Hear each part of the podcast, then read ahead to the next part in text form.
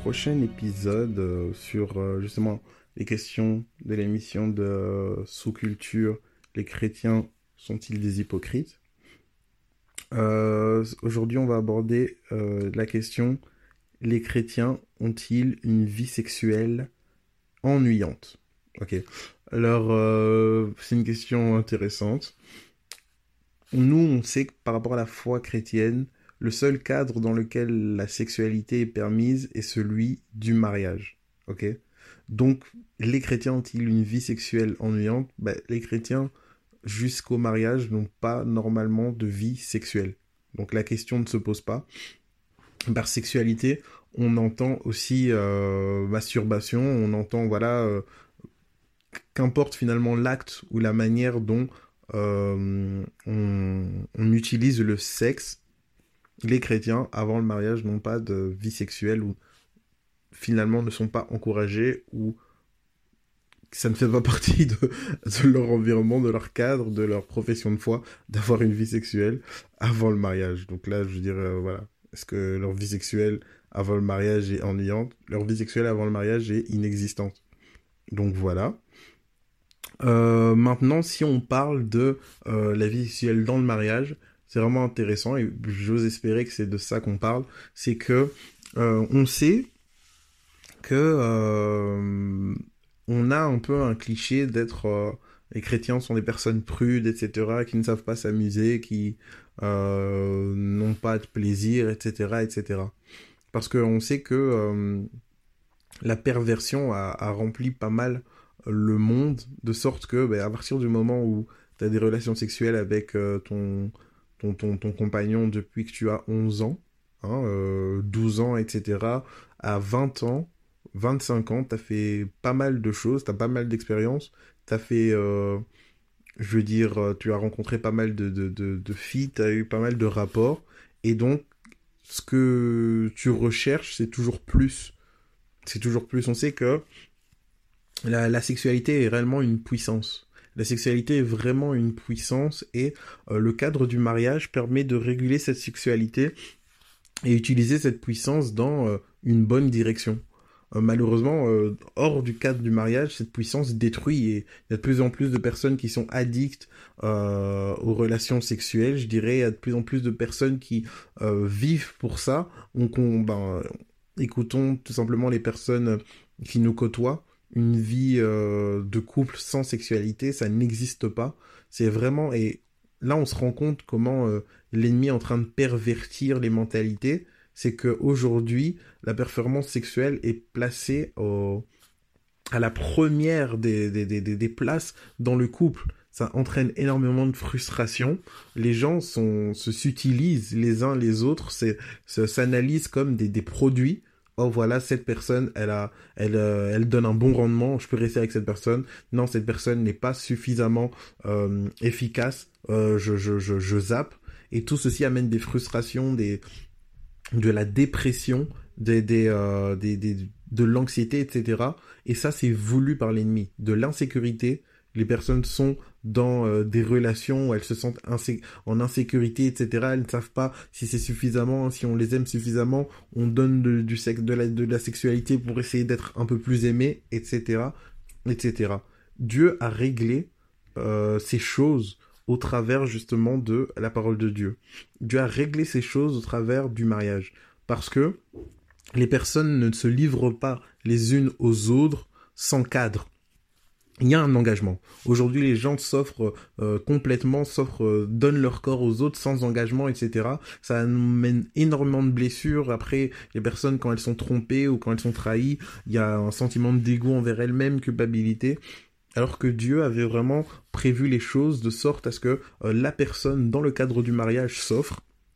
Elle s'engage, les, les personnes s'engagent toutes les deux à justement s'aimer, à se chérir, à se supporter les uns les autres dans les bons comme dans les mauvais moments, etc. Et d'ailleurs, je reviens sur euh, cette notion justement que, ah ok, si la personne euh, a une sexualité ou ne me donne pas suffisamment de plaisir ou je ne trouve pas euh, mon plaisir dans au lit, je, je m'arrête dans cette relation, etc. ce type de réflexion est tellement basique que si dans un mariage, une personne a un accident et à un moment donné ne peut plus offrir à son partenaire ce justement ce rendement sexuel, alors là, ça sera, euh, le brisement, ça sera le divorce directement. Donc voilà où on en est en fait, à force de mettre en première place la, la, sexualité comme si finalement il y avait que ça qui était important dans le couple, on en oublie l'essentiel et l'essentiel c'est l'amour. L'essentiel c'est cette relation, c'est ce, ce cœur à cœur qu'il y a entre ces deux personnes. Et l'amour précède la relation sexuelle, vous voyez? Et en ayant une relation saine de l'amour précède la relation sexuelle, ben on peut tout simplement avoir des couples stables qui puissent progresser dans une bonne direction. Et euh, voilà. Donc, à cause justement de cette idéologie, on, on décrit les chrétiens comme des personnes ayant une sexualité ennuyante, etc., ne puissant pas tout faire, etc. Ouais, euh, il faut prendre du plaisir, faut vous lâcher, etc., etc., etc.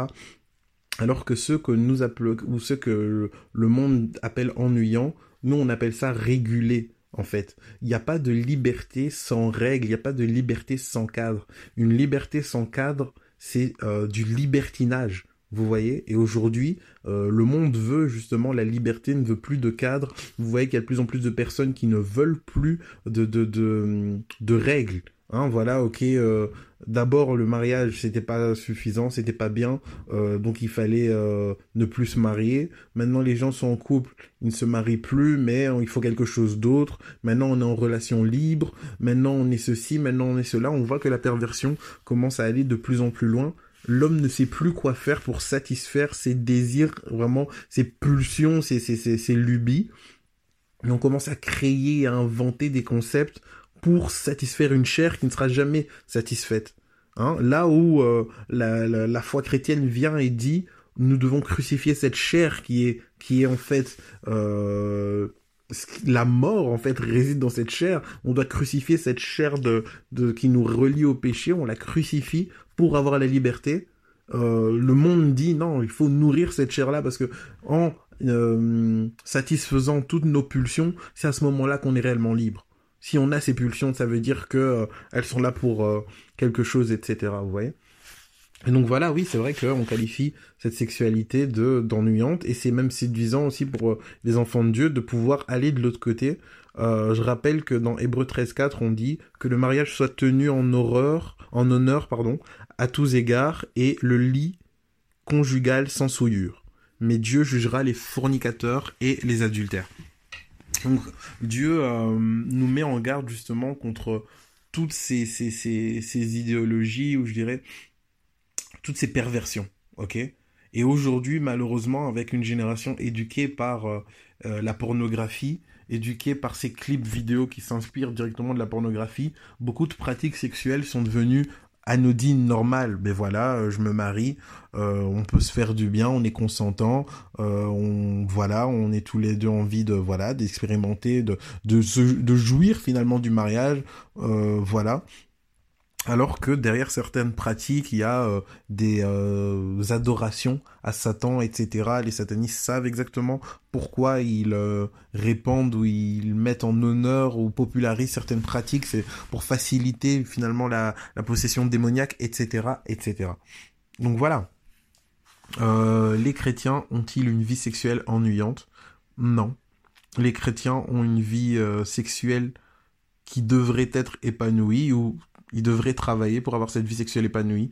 Euh, oui, ah, là, par rapport au timing, c'est un peu chaud, mais la suite au prochain numéro. Et je vais parler peut-être aussi du fait que euh, il faut pas être plus euh, euh, religieux que le, pape, selon l'expression, ou plus religieux que Dieu lui-même. Parce que c'est vrai qu'il y a parfois pas mal de frustration au niveau de la sexualité des chrétiens à cause de pas mal de clichés ou de blocages qu'on se met. Donc la suite au prochain numéro.